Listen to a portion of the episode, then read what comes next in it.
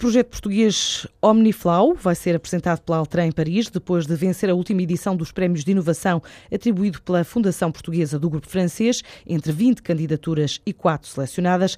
Trata-se de uma startup portuguesa com o nome Omniflow que desenvolveu o projeto de uma turbina omnidirecional, capta em todas as direções o vento e o sol, permitindo produzir energia através de um processo combinado. Esta ideia permite reduzir em média 80% o valor da fatura elétrica numa casa tradicional ou 100% numa casa inteligente. É apresentada por Maria da Luz Penedos, diretora técnica da Altran Portugal. É uma empresa uh, sediada no, no norte de, de, Portugal e o projeto deles pretende, através de um determinado uh, equipamento, associar a transformação da energia produzida pelo vento, portanto energia eólica, e também com células voltaicas, conseguir transformar a energia solar e a ter um equipamento que transforma estas duas uh, energias numa única fonte de alimentação dentro daquilo que são espaços uh, pequenos.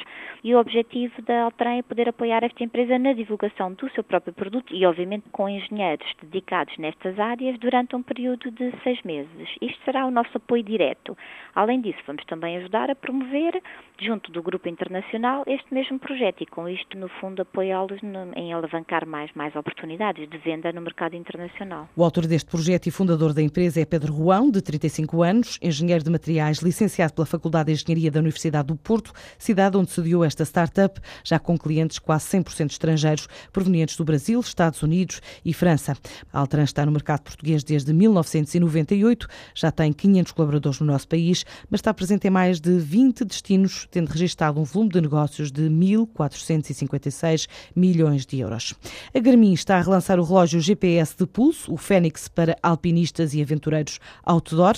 A empresa assume-se como líder mundial de soluções de navegação por satélite e aproveita a época para colocar no mercado o produto com tecnologia para quem leva a sério desportos de aventura ao ar livre. Em comunicado explica que este relógio é capaz de oferecer capacidades de navegação global, com fiabilidade, foi desenvolvido em conjunto com guias profissionais de montanha, estabelece novos padrões de utilização com ABC otimizado, altímetro, barómetro, bússola, além de um novo sensor externo de temperatura à medida de qualquer pulso. A Compal está a aceitar candidaturas até 27 de janeiro para o que chama de Academia de Empreendedores. São cursos de formação no Centro de Frutologia da empresa para formar novos empreendedores agrícolas e atribui bolsas de estudo. Este projeto vai na segunda edição, tem como destinatários qualquer pessoa interessada em instalar, aumentar ou reconverter uma exploração agrícola. A formação é composta por módulos práticos e teóricos, um total de cerca de 50 horas, vai culminar na atribuição de três bolsas de instalação no valor de 20 mil euros cada aos três melhores projetos. Na análise é tida em conta a inovação no setor frutícola que valorize e promova a fruta nacional